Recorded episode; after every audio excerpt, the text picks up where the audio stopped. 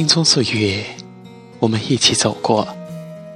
欢迎大家跟我一起体会今天的在路上。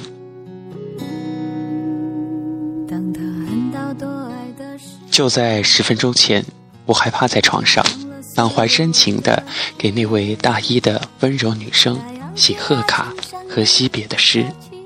或许不该用别字，因为根本没有开始过。但我是投入了真感情的，诗歌也是经过反复推敲。我想，他如果被感动的话，或许能给我一个开始的机会。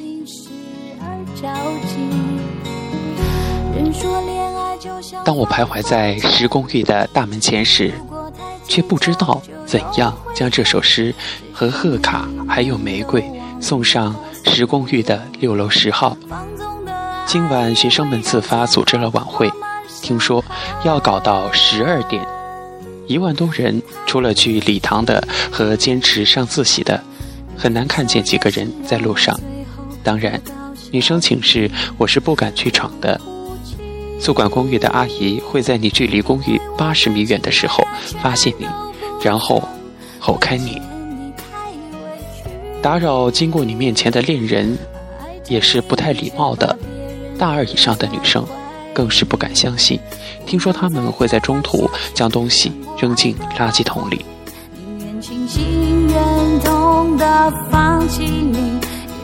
好不容易来了一个穿着新校服的小女生。我急忙迎上去，亲热的打招呼，问她为什么不去参加晚会，并且告诉她晚会很精彩，还顺便报了几个从海报上看的节目。不过走了没几步，我便插入正题，我问同学：“你是不是住在十公寓？”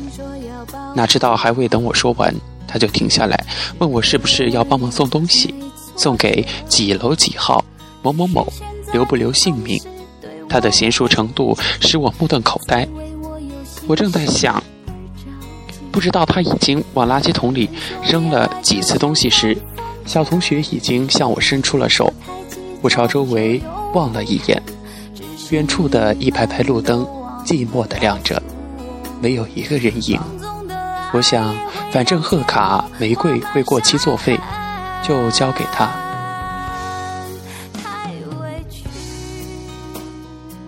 回来的时候路过球场，昏暗的灯光下，几个年轻的男人正在愤怒地砸着篮球。我想他们和我一样，孤单寂寞，但他们选择了用这种充满激情的方式表达生命，而我相信别人，别人却不相信我。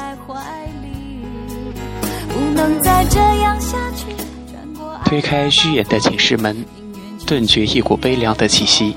迎面扑来，除了叫小孩的这个人家人有约外，其他的人竟出乎意料的全在寝室。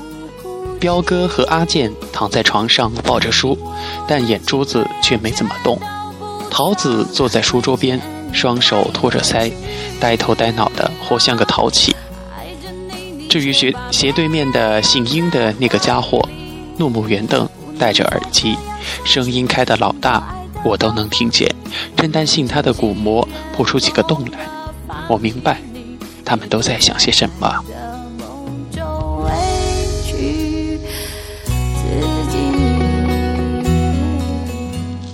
想起不久前的一个晚上，小孩回来的很晚，他吞吞吐吐的对大家说：“我，我，我有了女朋友。”不知道是激动。还是骄傲，小孩的脸像猪肝一样。那一晚，我失眠了，不知道是什么原因。到凌晨三点了，脑袋还清醒得很，并且毫无睡意。突然发现对面彪哥翻身太频繁，桃子也没有打呼噜的声音。于是我试着问他们俩睡着了没有，结果全体兄弟都开口说话了。那一晚，我们畅谈到天亮。至于谈了些什么，现在也记不清了。反正是使人失落的，除了小孩之外。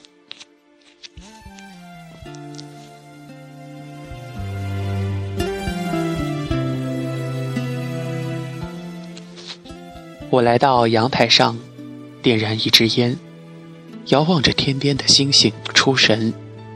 下面三楼传来几个男人撕心裂肺的歌声，角落里传出情侣的笑声，将路灯震得一闪一闪的。我深深地抽了一口烟，但并没有吸入肺部，而是全部吐了出来。看着一个个的烟圈慢慢的扩散。然后消失得无影无踪。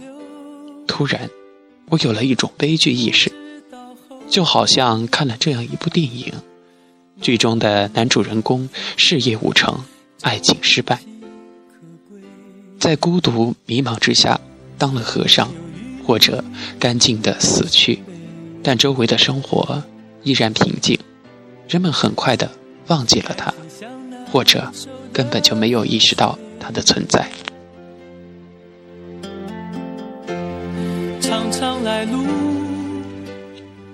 我想起我近几年的求学生涯，心里很不是滋味儿。我认为这段经历简直可以用龌龊来概括和形容。高中时，全班只有我一个单头，其他的都成双成对时。我固守君子固穷，大丈夫何患无妻嘛。上大学了，我的大学时光都过了大半。但我自己仍然高唱着单身情歌，本该学习本事儿的时间，被我不知不觉地浪费了。最可悲的是，我一直没有发觉自己步入误区。我点燃了第二支烟，深深地吸了一口，伴随着一股干燥的苦味儿，全都吞入肺中。我终于明白了，为什么香烟盒明明写着“吸烟有害健康”。但人们仍然义无反顾地去抽烟的原因。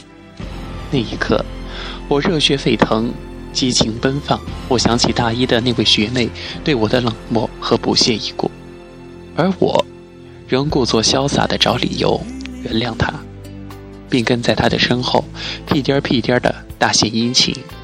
想起周围那几个丑女，为什么不明不白地笑？我活得还像个人吗？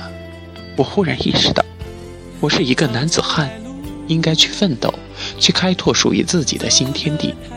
于是，我就开始考虑今天晚上，我是看外语，还是研究文学，还是做其他的事情。这时候，桃子出现在我面前，并冷冷地说：“咋了？在哥们面前竟隐瞒奸情？”我说：“到底隐瞒了什么？”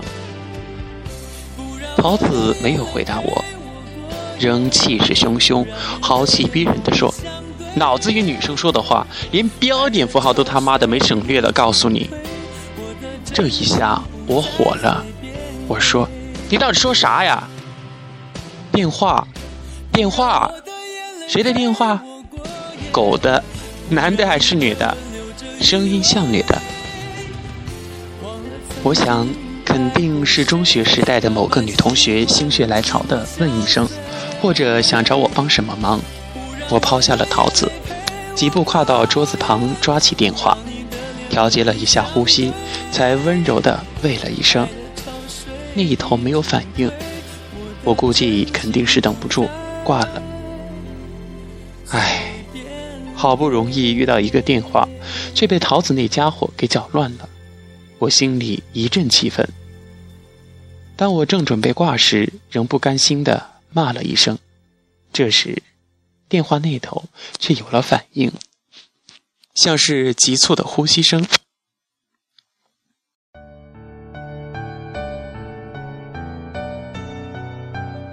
接着是一声温柔的“骂谁呢？”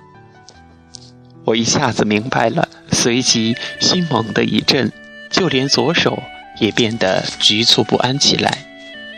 我说：“不是你，不是你，我怎么舍得骂你呢？”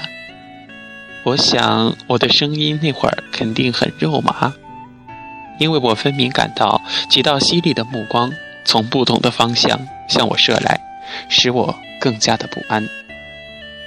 他接着拷问：“玫瑰是你送的？”我恭敬地说：“是。”诗也是你写的？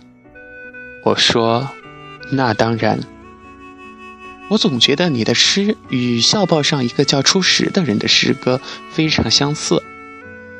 他的口气忽然夹杂着令人窒息的嘲笑和捉弄。我明白他的意思。我卑贱地说：“初识就是安，安就是初识，初识是安的贱笔名。”那边惊讶地问：“真的？骗你是小狗，稿费已经买了玫瑰。”于是那边急切地问：“买了几只？”就一只，今晚刚送出去，不知道他收到了没有。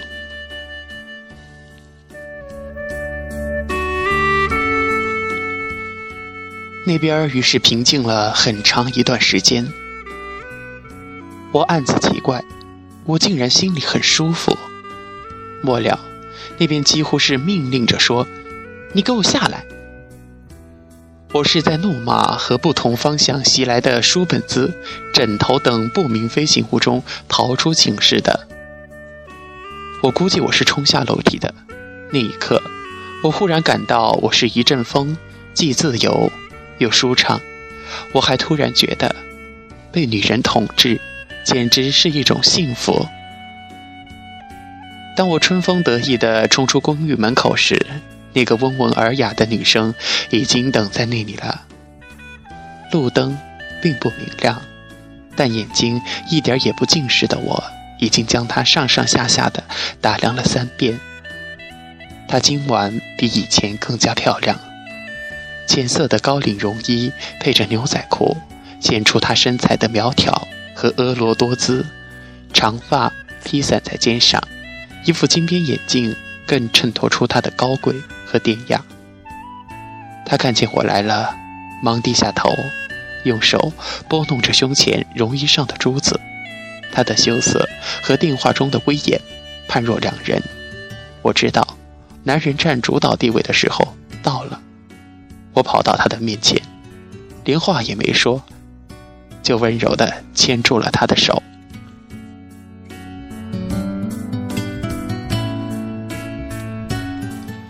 那一晚，他顺从地跟着我逛了大半个校园，大部分时间我都充当着他的听众。我说的话很少，但句句饱含深情。当将他送回石公寓转回来时，我暗自庆幸自己无聊时喜欢在草稿本上涂画些乱七八糟的文字。我想，可能是那些文章打动了他。那天晚上，桃子他们又全体失眠了，而我却在幸福与甜蜜中沉沉的睡去。